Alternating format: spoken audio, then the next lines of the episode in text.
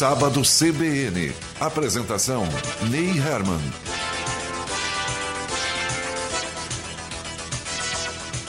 Olá, bom dia. Está começando mais uma edição do Sábado CBN aqui na Rádio CBN Ponta Grossa, FM 98.1, a rádio que toca notícia. Comigo na técnica Marcos Andrade e direção de jornalismo Ricardo Silveira, direção da Rádio CBN Roberto Mongrel. Vamos conversar hoje, no primeiro horário, com o secretário de Planejamento de Ponta Grossa, Henrique do Vale, e depois com o diretor de Relações Institucionais da Aviação Campos Gerais, Rodrigo Vensky. Primeiro, vamos dar bom dia ao nosso convidado que já está no estúdio, o senhor Henrique do Vale. Bom dia, secretário. Bom dia, Ney. Bom dia a todos. Um feliz ano novo. Tenho certeza que vai ser um grande ano para todos nós aqui em Ponta Grossa. E esse é o tema da entrevista com o senhor agora, os desafios para 2023. A sua pasta é muito ampla, envolve é, muitos assuntos diferentes. Vamos começar primeiro com um tópico positivo. Né? Então, é, eu até pretendo entrevistar a senhora Tônia Mansani na sequência dos eventos, se ela tiver interesse, tiver disponibilidade de vir até a CBN é, porque a cidade foi considerada a terceira melhor do Brasil para ambiente de negócios. Como que a prefeitura é, recebeu essa notícia?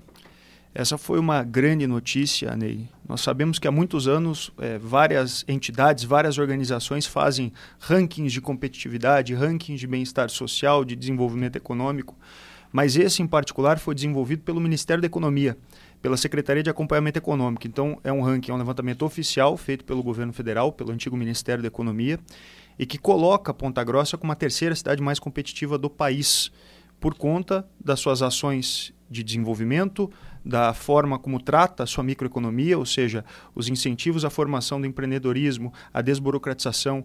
E, nesse sentido, a criação da Agência de Inovação e Desenvolvimento foi talvez um dos maiores acertos do primeiro ano de mandato da prefeita Elizabeth, ter colocado a secretária Tônia, que é uma das pessoas hoje líderes no Paraná, quando o assunto é empreendedorismo, quando o assunto é inovação e desenvolvimento e o trabalho está aparecendo agora. E não é só no ranking. Quando a gente vê o crescimento real na arrecadação de CMS de aproximadamente 5% ao ano, quando a gente vê os dados de crescimento do PIB e de outras movimentações econômicas, geração de emprego, por exemplo, que no último ano foi bastante robusta, a gente percebe que essa ação de desburocratização, de inovação e de fomento ao empreendedorismo, ela resulta no desenvolvimento da cidade. E a gente precisa manter esse ciclo forte.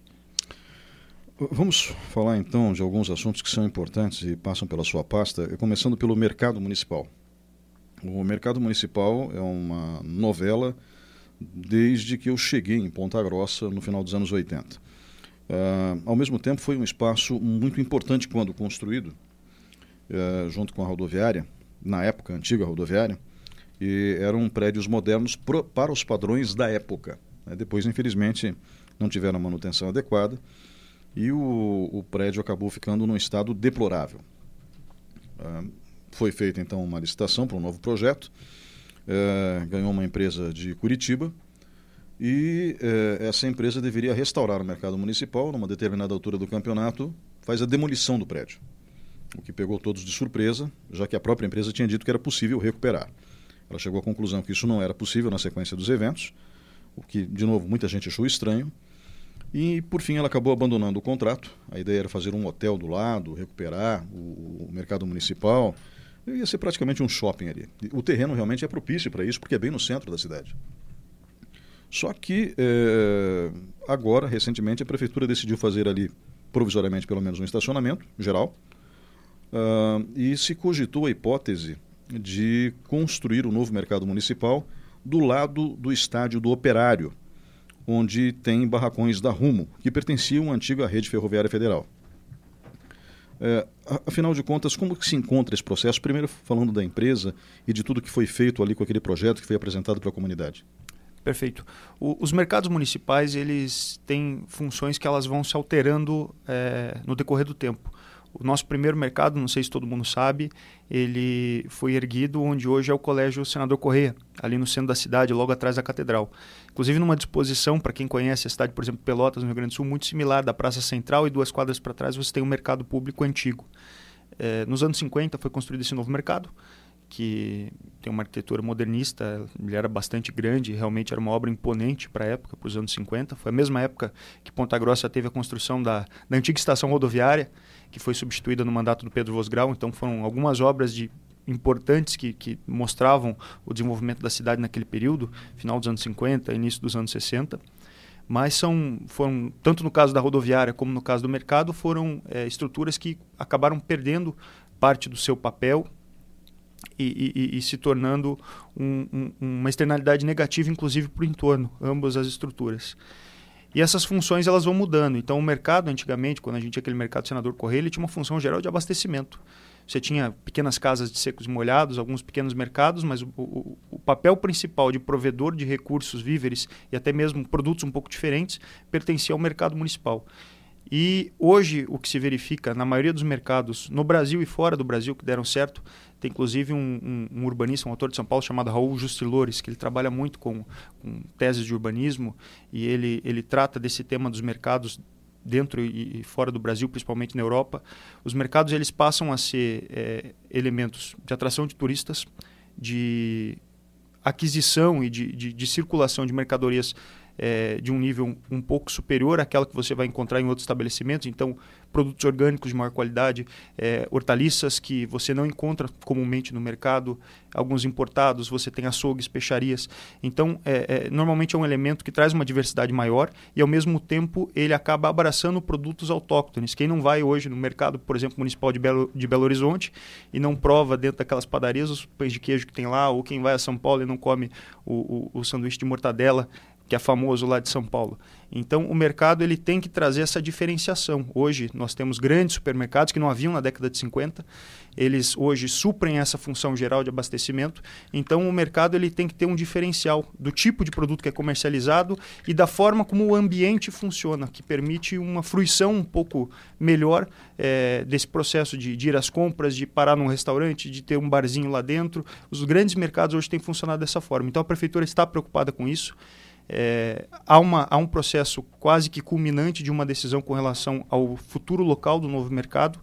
É, é o ano do bicentenário, então, é, e a gente sabe que essa é uma proposta importante que a prefeita levou na campanha. Então, em breve, eu não, posso realmente adiantar, mas é, ainda no primeiro semestre, a prefeita vai trazer uma grande novidade para toda a população com relação à solução dessa, dessa novela antiga que é a do mercado municipal. Mas por enquanto o senhor não pode dizer se o terreno central vai ser aproveitado ou esse terreno do lado do operário será a nova sede?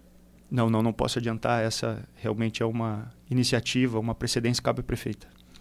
E a empresa que abandonou o projeto foi multada, se não me engano, em 13 milhões de reais. A prefeitura continua com a ação contra a empresa? Continua, isso cabe à procuradoria, mas como não houve o cumprimento do contrato, a empresa vai ser responsabilizada. Secretário, uh, sua pasta é grande, então a gente vai trocando um pouco de assuntos. Né? Uh, daqui a pouco eu devo entrevistar o senhor Rodrigo Vensky, que é diretor de Relações Institucionais da VCG. E, normalmente, pelo que preconiza o contrato, né, eh, se leva em conta os últimos 12 meses para fazer o reajuste da tarifa. A Prefeitura agora quer fazer esse reajuste com base nos últimos seis meses. Por que se mudou o cálculo da tarifa? Veja, o contrato ele prevê é, o reajuste tarifário e ele trata do, do IPK, o índice de passageiros por quilômetro, que deve ser usado para determinação da tarifa futura, a partir da média do que aconteceu nos últimos 12 meses. E isso tem que ocorrer dessa forma desde que nós tenhamos um período de normalidade a ser observado. Não nos parece, e essa é a decisão técnica da nossa Procuradoria, e nós concordamos plenamente com ela, é, justo, correto, com o cidadão que vai pagar a passagem de ônibus em maio, em abril de 2023, que ele pague a tarifa supondo que nós vamos ter um movimento de passageiros similar àquele do pico da pandemia. Ou seja, nós não podemos usar um período atípico, sob todos os aspectos atípico, para determinação de uma tarifa futura do que se pressupõe, a partir de todas as evidências que nós temos, como um período de, pelo menos, relativa normalidade. O que se observou exatamente nesse período crítico, que foram os primeiros meses do ano de 2022, foi um período grave de pandemia que, de fato, é, reduziu muito o número de passageiros do transporte coletivo. Ou seja, você teve um elemento externo não previsto, grave, que alterou o equilíbrio econômico do contrato. A gente não pode pegar esse cenário e repeti-lo para frente. Então, esse é, é, o questionamento da Procuradoria, por isso que os meses que foram afetados pela pandemia, que é um fato atípico, é um fato não esperado, externo ao contrato, que ele não seja aplicado para determinação futura da tarifa. A aviação Campos Gerais, evidentemente, já se manifestou.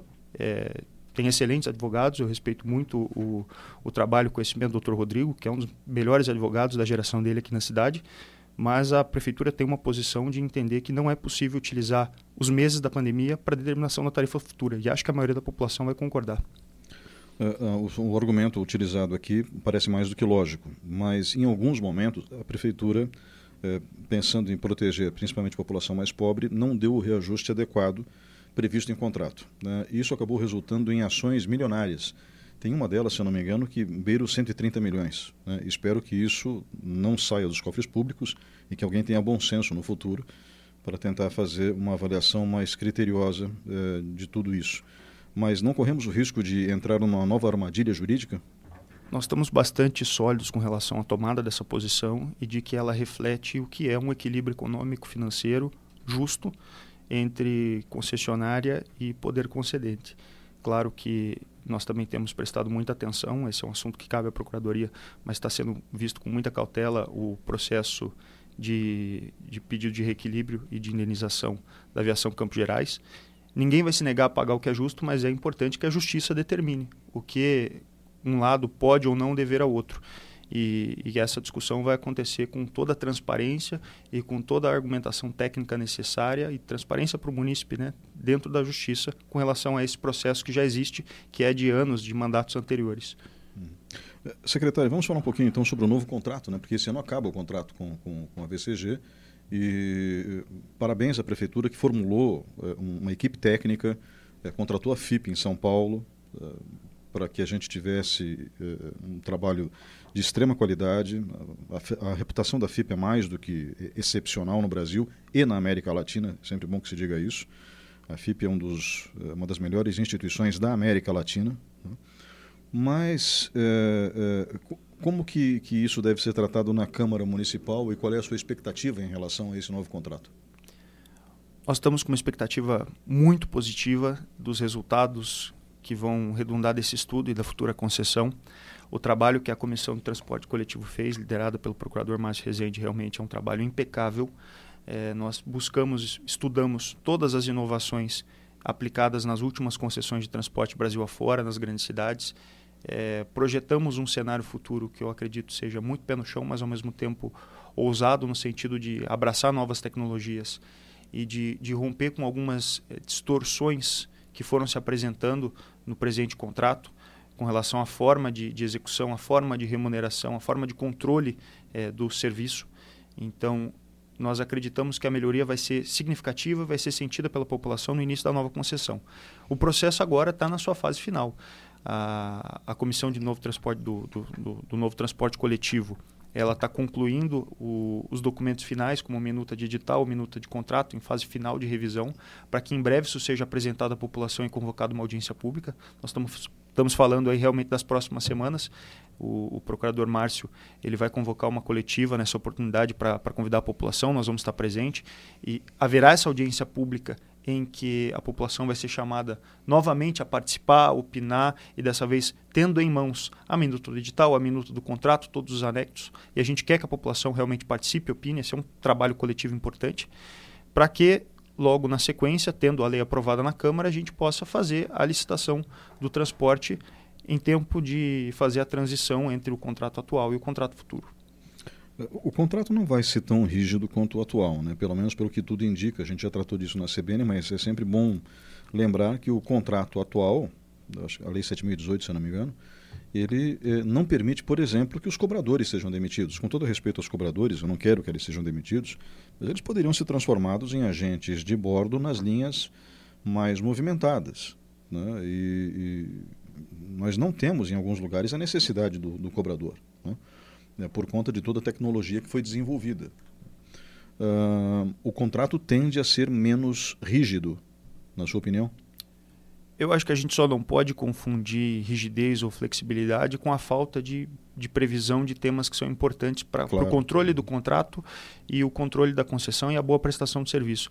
Mas, de fato, o, o que a teoria dos contratos administrativos evoluiu dos anos 90 para cá, evoluiu no sentido de entender, primeiro, que não é, não, não é possível se estabelecer uma, quase que uma onisciência prévia do, do gestor na hora de elaborar um contrato de tão longo prazo e que é possível ter instrumentos de atualização dos parâmetros no decorrer da execução desse contrato.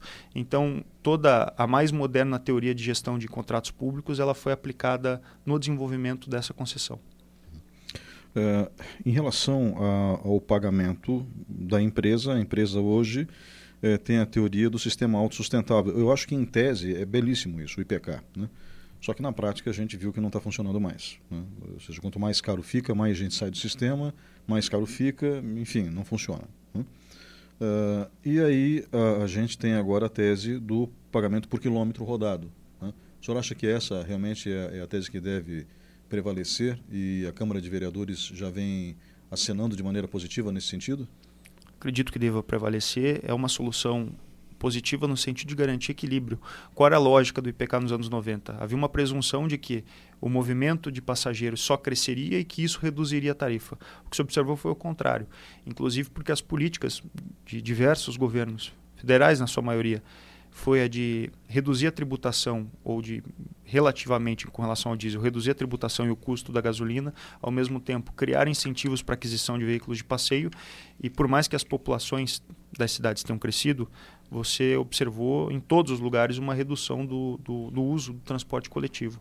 Inclusive a própria digitalização dos serviços, o, mais recentemente após a pandemia, o home office, ele acaba contribuindo para uma redução da necessidade de deslocamento. Então é um elemento estrutural levando à redução do número de passageiros.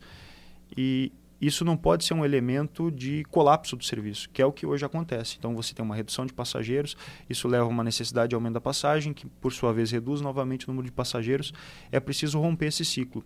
Entender que o transporte ele não é um mero contrato entre particulares, o transporte coletivo. Primeiro, porque ele é um direito, direito social, e segundo, porque ah, ele gera externalidades positivas. Quando você tem mais gente é, usando ônibus para atravessar o centro da cidade, você observa um menor número de carros, você observa um uso mais eficiente de transporte, uma redução das emissões. Essas externalidades positivas elas devem ser levadas em conta, monetizadas, no sentido de a prefeitura participar do financiamento do transporte, pelos benefícios que ele gera para a coletividade e para a própria gestão da malha urbana.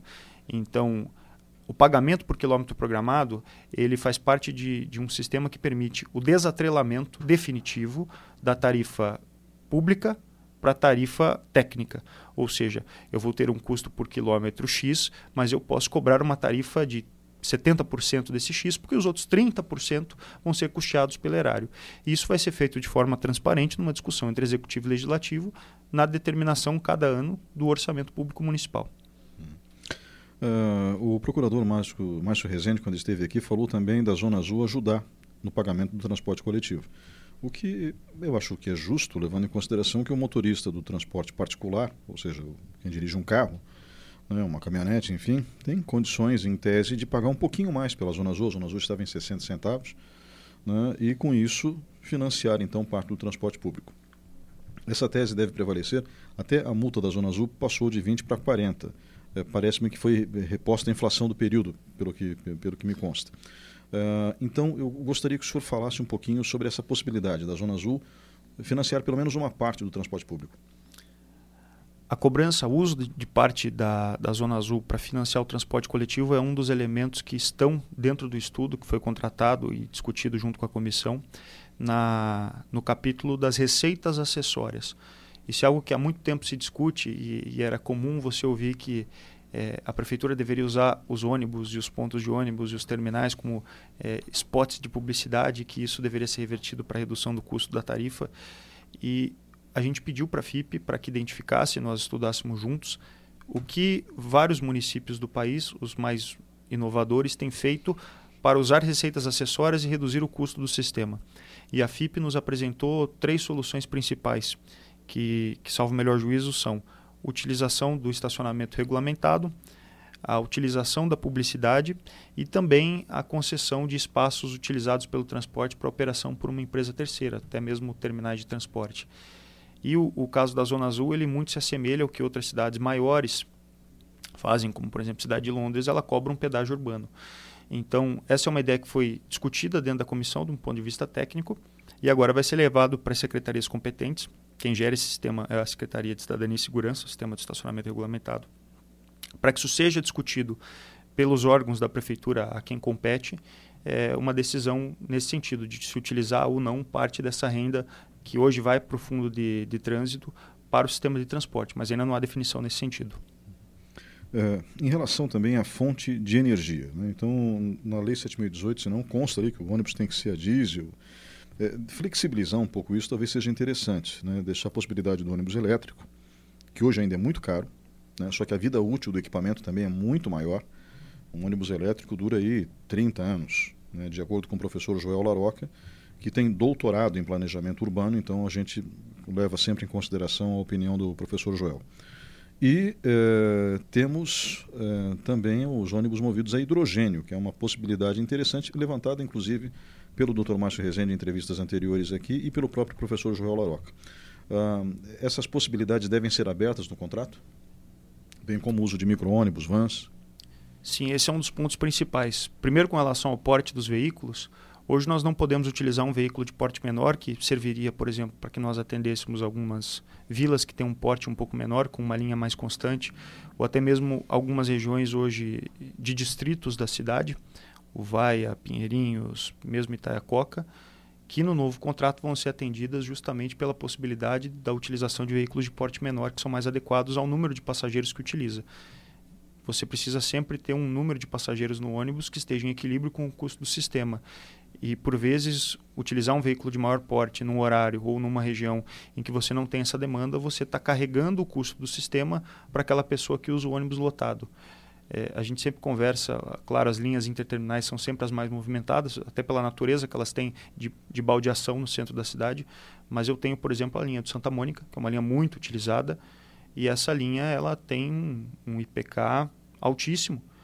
E eu tenho que ter um respeito com esse usuário não criando linhas ou colocando ônibus vazios para rodar, que vão ser custeados por essa pessoa que hoje está andando num ônibus que é mais cheio, numa linha que é mais movimentada. Então a gente precisa ter esse equilíbrio. Por mais que a lógica de um sistema de transporte público seja a de você ter um financiamento equânime entre os cidadãos, a despeito da distância que um ou outro possam ter do centro da cidade, ou seja, que aquela pessoa que mora no centro ou perto do centro, ela vai pagar a mesma tarifa da pessoa que mora mais distante. Essa é a lógica de um sistema de transporte gerido como um serviço público é, que a gente tem uma responsabilidade de não ficar criando linha que o ônibus anda vazio por aí. Então, o porte do ônibus para isso é importante. E a outra coisa é o uso de outras tecnologias de propulsão dos veículos. Você tem tanto a questão do ônibus elétrico, que já já está se tornando um pouco mais mainstream. O próprio prefeito de São Paulo, Ricardo Nunes, anunciou que a partir de agora todas as concessionárias de ônibus da cidade de São Paulo só poderão adquirir ônibus elétricos. Talvez seja até um passo bastante ousado, mas pela escala do, do poderio econômico de São Paulo seja possível, como também das tecnologias que têm surgido da questão do hidrogênio. O hidrogênio ainda é uma, um, um combustível em, em processo de, de, discussão com relação à sua viabilidade. O emprego de energia para a formação desse combustível é significativo e se você tem uma fonte não limpa utilizada para formar esse combustível, você passa a ter um hidrogênio sujo. Então há hoje uma discussão toda com relação à criação do hidrogênio verde. Inclusive a agência de notícias do Estado publicou uma matéria ontem de que o Estado tem buscado estratégias para que o Paraná seja um polo difusor da tecnologia do hidrogênio verde. E o grande ponto é um contrato que seja longo o suficiente para que esse custo de capital possa ser diluído dentro do contrato de um ônibus que tem um, um, ciclo de vida um pouco maior. Quando a gente fala de diesel, a gente fala de 8 a 12, 14 anos. Quando a gente fala de um elétrico, às vezes 20, 25 hidrogênio, possivelmente a mesma coisa. Então, ou você tem um contrato longo bastante para que esse custo possa ser amortecido e se torne viável dentro do contrato, ou faz o que muita gente já tem discutido, que é o desatrelamento da operação e do custo de capital empregado no sistema. Ou seja, que os ônibus não sejam necessariamente adquiridos pela concessionária, possam ser adquiridos inclusive pela prefeitura e operados pela concessionária. Porque daí todo o custo de aquisição, de amortização e de remuneração do capital imobilizado deixa de existir, o contrato torna-se mais leve e num prazo mais adequado você consiga ter um número maior de ônibus elétricos ou elétrico a hidrogênio. E o que a gente tem observado são é a união entre grandes empresas que constroem esses ônibus elétricos e também empresas do setor de geração e transmissão de energia para que você ofereça um pacote já pronto para as prefeituras de aquisição desses ônibus por um período X de tempo e do provimento da toda a estrutura de manutenção e de abastecimento da energia dessas baterias. Então, hoje já existem empresas do setor de energia e do setor de, de, de montagem desses ônibus que estão trabalhando em parceria oferecendo esse serviço. Essa é uma tendência para o nosso contrato em Ponta Grossa, ou seja, que a prefeitura acabe adquirindo os ônibus e a empresa cuidando deles? Isso vai depender do tempo do contrato que for determinado, da condição de se amortizar ou não um ativo que é um pouco mais caro que tem um ciclo de vida maior dentro do contrato, mas é uma possibilidade também que a prefeitura venha a adquirir ou ter até mesmo com um contrato de parceria é, com uma empresa de ônibus e uma empresa de energia elétrica para que ofereça todo um sistema que entregue o veículo, a manutenção e o abastecimento dentro de uma garagem. Então são as três opções que estão na mesa hoje sendo discutidas pela Comissão do Transporte. Qual é a tendência no novo contrato? Quando que ele deve ser apresentado a minuta para a Câmara Municipal? Qual a tendência de prazo? 20 anos como atual ou não? Hoje o que se discute é um prazo sem renovação que esteja entre 20 anos foi apresentada uma emenda da Comissão de Legislação da Câmara recomendando os 18 anos, mas eu acredito que a gente vai trabalhar dentro desse, desse, desse ciclo de, de, de idade de contrato.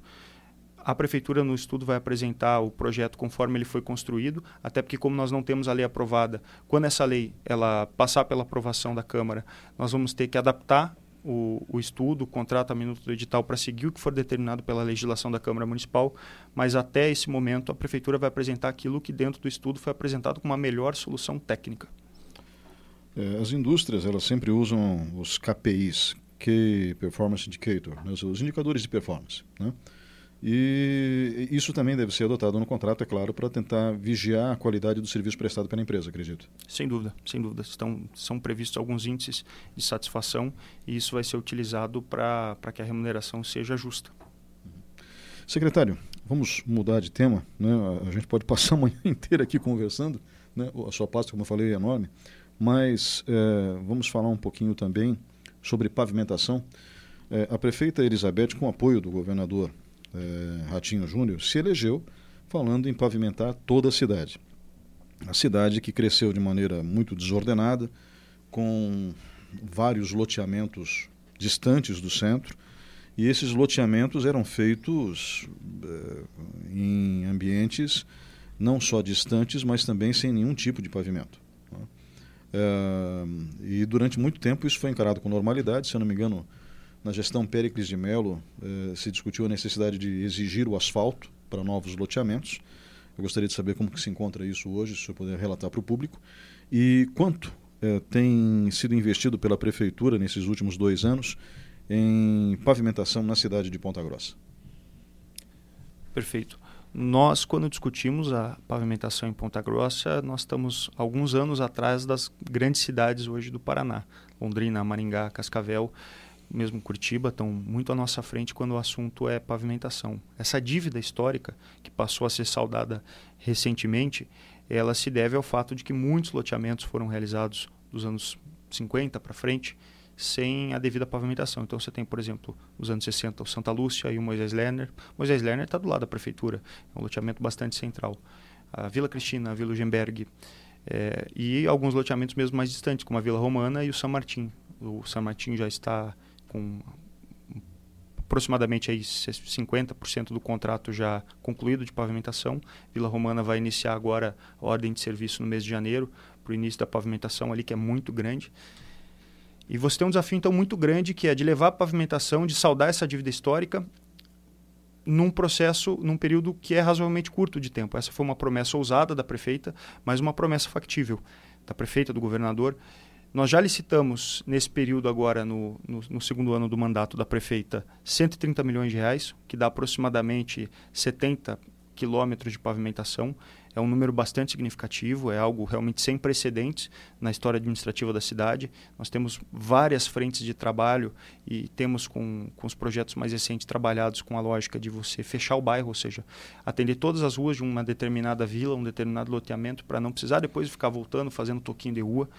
Então, isso gera contratos que são bastante significativos. É o caso da Vila Cipa agora, são 8 milhões investidos na Vila Cipa, para que você não tenha mais nenhuma rua da Vila Cipa, Vila Cipa e Pina, né, sem pavimentação. E nós temos agora autorizado pela Câmara a captação de mais 200 milhões de reais para que nós façamos uma operação de crédito e esse valor é o nosso passaporte para o 100% de asfalto na malha urbana. Não é a única fonte, nós também estamos conversando com todos os parlamentares da cidade para que direcionem emendas, emendas impositivas, negociem com, por exemplo, Paraná Cidade, para que nós tenhamos um valor maior de asfalto de contribuição do governo do estado e do governo federal, e também conversando com a SEDU já desde o ano passado, mas agora com o novo secretário, o Eduardo Pimentel, vice-prefeito de Curitiba, e com a equipe do Paraná Cidade, próprio Eliseu Chociai, que é pontagrossense, hoje compõe a diretoria do Paraná Cidade, então é uma ponte para que a gente possa ter essas conversas, nos apoia bastante, no sentido de que a gente consiga concluir a pavimentação de Ponta Grossa dentro do prazo desse mandato. Licitar todas as ruas que são necessárias e também aqueles trechos que são de menor volume serem realizados em parceria da Secretaria de Planejamento com a Secretaria de Obras, que tem uma equipe de pavimentação e em breve concluirá todos os trechos que são, que são restantes da CPS. São aproximadamente ali 30, 40 quadras e depois essa equipe também vai se direcionar para a pavimentação de alguns trechos. O senhor acredita, então, ser possível cumprir a promessa de campanha eh, até o fim deste mandato? Plenamente possível. A Secretaria de Infraestrutura e Planejamento tem trabalhado muito para isso. Os engenheiros, tanto os de carreira como aqueles que, que entraram agora um pouco mais recentemente. Até tivemos um concurso de engenheiros agora no final do ano. A Prefeitura vai conseguir renovar parte do seu quadro, que já há muito tempo não havia concurso mas toda a equipe abraçou essa causa. É uma equipe muito competente, muito experiente na pavimentação e está todo mundo trabalhando muito duro para entregar os projetos, viabilizar as licitações e também depois fiscalizar as obras com bastante competência. Uma inovação até que nós tivemos agora no, no, nesses contratos feitos a partir do ano passado é que a prefeitura, inclusive por recomendação do Tribunal de Contas, conta com uma empresa independente de controle tecnológico. Ou seja, não é mais apenas a prefeitura e a empreiteira que atestam a qualidade do asfalto feito. Você tem uma empresa terceira credenciada, especialista nisso, aferindo a qualidade de todas as etapas de execução da pavimentação. Ou seja, a gente pode garantir para a população que além de estar levando a pavimentação junto com ela, levar o, o, passeio com acessibilidade, que é, essa é uma pavimentação, essa é uma obra que vai ter uma durabilidade muito longa, que está sendo feita com a maior qualidade disponível. É, quando a gente fala é, de Ponta Grossa, a gente fala de um relevo completamente acidentado. Né? É, e isso implica num investimento um pouco maior do que o previsto. Uma coisa é você fazer asfalto em, em, em ambientes retos, né? é, completamente planos. Né? Na cidade de Mamborê, por exemplo, é tudo plano. Né? Uh, e Ponta Grossa não. Ponta Grossa a gente dá dois passos para a direita, a gente está subindo, dois passos para a esquerda, a gente está descendo e assim é. Né? E está tudo bem, fica bonito. Né? Só não é prático, é, nem barato. Então, uh, isso está sendo levado em consideração, secretário? Ou seja, essa característica do relevo, porque algumas ruas em Ponta Grossa, justamente por causa do relevo, são intransitáveis. De fato, isso encarece um pouco o provimento de pavimentação em algumas regiões da cidade, mas a prefeitura não pode se furtar de fazer o investimento, então, com todo o cuidado técnico que é necessário, então, às vezes você tem rampas superiores a 15, 20%, que são ruas bastante inclinadas. Em alguns casos é preciso construir muros de arrimo para preservar as construções que estão lindeiras à, à rua que vai ser pavimentada.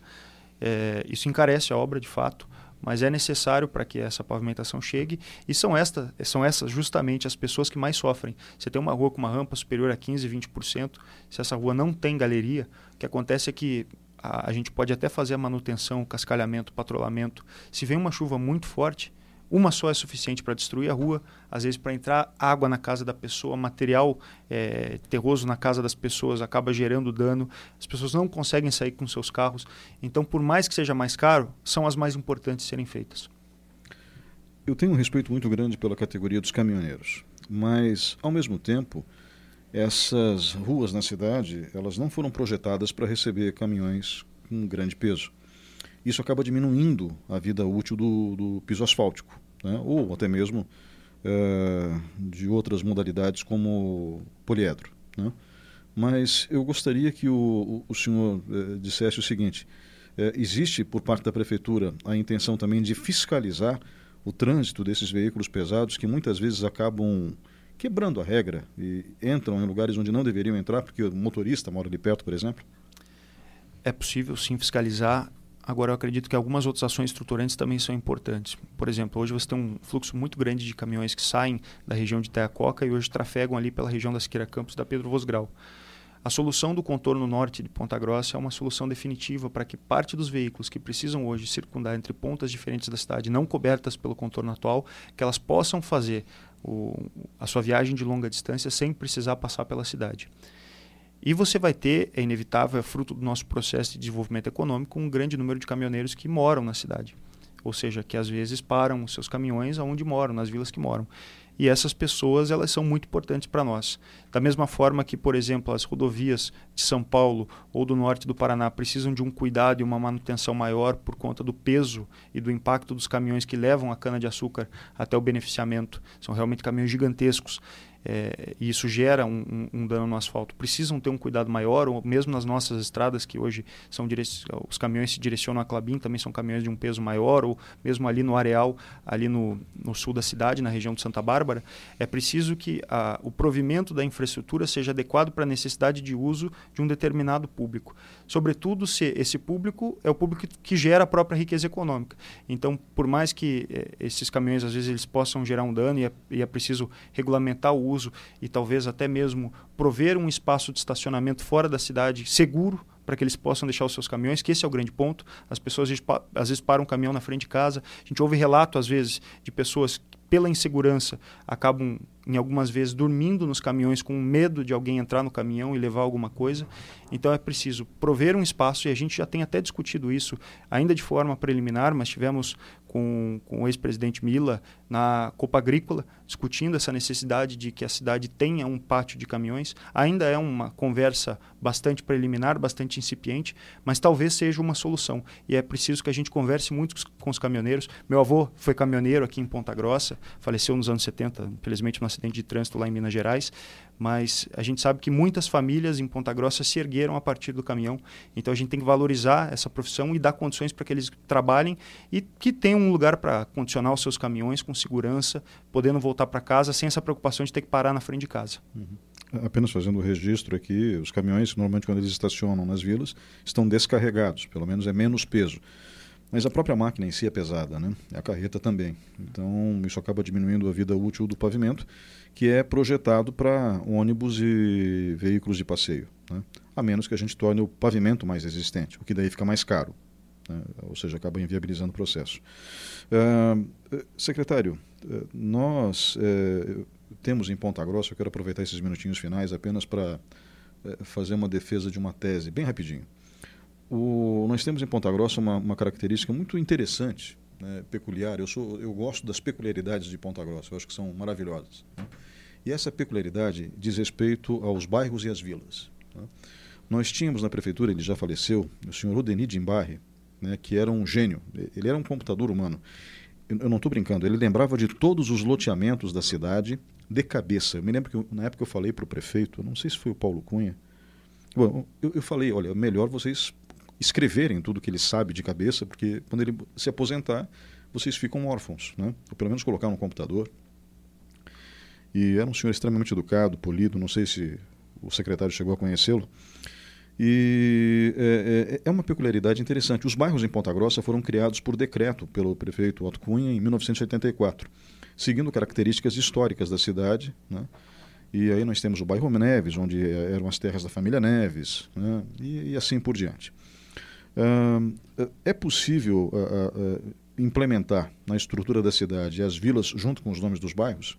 Seria viável do ponto de vista histórico? Eu acredito que sim. Primeiro, só fazendo um comentário com relação à primeira parte do, do seu Dimbarre é, é uma pessoa que até hoje ela é muito lembrada e as pessoas sentem saudade é da presença dele lá no cadastro técnico, no departamento de urbanismo. Não é o único. É, nós tivemos aposentadoria agora, neste ano, do seu Adilson Strack. Uhum. O Adilson foi o, o servidor da prefeitura responsável pela atração de praticamente 80% do nosso polo industrial uma pessoa muito respeitada por todos lá, também se aposentou. E você tem essas figuras né, na prefeitura, no departamento de urbanismo, o Orlando, Landenberg, é, é, um, é, uma das pessoas também que conhecem todas as áreas da prefeitura, estão lá há anos e, e, passam essa respeitabilidade, esse conhecimento técnico. E no caso dos bairros, nós temos até agora com a aprovação do plano diretor toda a estrutura foi mantida, exceto com a criação do, do, chamado Bairro Novo, ali na região onde hoje se encontra o Alphaville, o Clube Verde. Essa é uma proposta que não vem da, dessa gestão, mas ela estava inscrita no plano diretor que foi apresentado para a Câmara no mandato passado. E nós pretendemos ainda rediscutir essa questão, tanto das fronteiras dos bairros, como também da, da criação de novos bairros. E isso num, num sentido de, ao mesmo tempo, alinhar é, pertencimento histórico e geográfico àquela região, ou seja, que as pessoas se sintam parte da região onde elas moram, mas também que sirva como um elemento de planejamento administrativo. Em Curitiba isso acontece, claro, Curitiba tem, é muito grande, tem as regionais e também tem os bairros, tem acho que 90 e poucos bairros em Curitiba. Mas você tem um alinhamento, uma lógica muito maior entre necessidade administrativa, espraiamento populacional, característica socioeconômica e geográfica e a determinação dos bairros. E, e, Ponta Grossa talvez precise passar nesse momento por um processo de revisão dessas fronteiras. É, talvez o caso mais extremado seja o, o, número muito grande de moradores desses residenciais novos que têm surgido ali no entorno da Siqueira Campos, da Pedro Vosgrau, que são vistos e entendidos como um prolongamento de Varanas, mas na verdade pertence a um bairro chamado Caracará, cujo centro ele está lá na região do aeroporto. Então as pessoas consideram Caracará lá, aquela, as duas vilas, o Jardim Aeroporto e Santa Bárbara, que estão do lado do aeroporto, mas o bairro é gigante. Então a, uma revisão ali é importante. É, talvez uma separação depois definitiva entre o bairro Neves, que hoje é, era a antiga Chácara Neves, e todos aqueles loteamentos que estão para lá da ferrovia, porque a conexão entre essas, esses dois espaços é muito dificultada. Então a criação de um planejamento administrativo de um bairro naquela região seja interessante. E também uma revisão agora, uma discussão mais aprofundada com a comunidade que vive ali na, na região do, do Terras Alphaville, de todas as chácaras que a gente tem lá, aquela é uma região que vai crescer muito. Ponta Grossa vai se conurbar com Carambeí para que a gente chegue ali também num bom termo administrativo e histórico com relação ao nome do, do bairro que foi criado. É, essa questão do Caracará é, é, realmente é muito interessante porque eu moro ali e, e, e eu sei que eu falo Caracará perto do aeroporto não é, então, assim, é, é, é, complicado, porque acaba criando um referencial completamente distinto. Né? É, tanto que eu acabo dizendo que eu moro em Varanas porque é mais simples, né? é mais fácil. bom, secretário, eu gostaria de agradecer a sua presença aqui hoje na Rádio CBN. Por favor, suas considerações finais. Quero apenas agradecer, Ney, pelo convite mais uma vez e dizer para a população que a Prefeitura trabalhou muito em especial no ano passado, com vários projetos que vão ser entregues esse ano, e eu tenho certeza que vocês vão se surpreender com as entregas de obras que nós vamos fazer, com os anúncios de investimento que nós vamos fazer e com o legado que a prefeita Elizabeth vai deixar nesses 200 anos. Os dois anos finais do mandato vão ser dois grandes anos de transformação da cidade. A prefeita Elizabeth organizou o time, a cidade está financeiramente saudável, com muita capacidade de investimento e com grandes notícias para dar. O prefeito já tem falado, cada mês dos, dos 200 anos vai ser um anúncio novo. Agora, no mês de janeiro, um grande anúncio feito junto ao governador Ratinho, ao secretário de Estado Beto Preto, do ambulatório médico de especialidades. 10 mil consultas mês vão ser feitas ali do lado do hospital regional em Ponta Grossa, inclusive permitindo que o hospital regional cresça no número de leitos, no número de cirurgias, pela especialização desse espaço do AME. E nos próximos meses, anúncios do mesmo porte. Todos grandes investimentos e investimentos de, de, impacto que deixam legado. Então, deixar o meu bom dia a todos, tenham um excelente final de semana e a gente está à disposição lá na Prefeitura.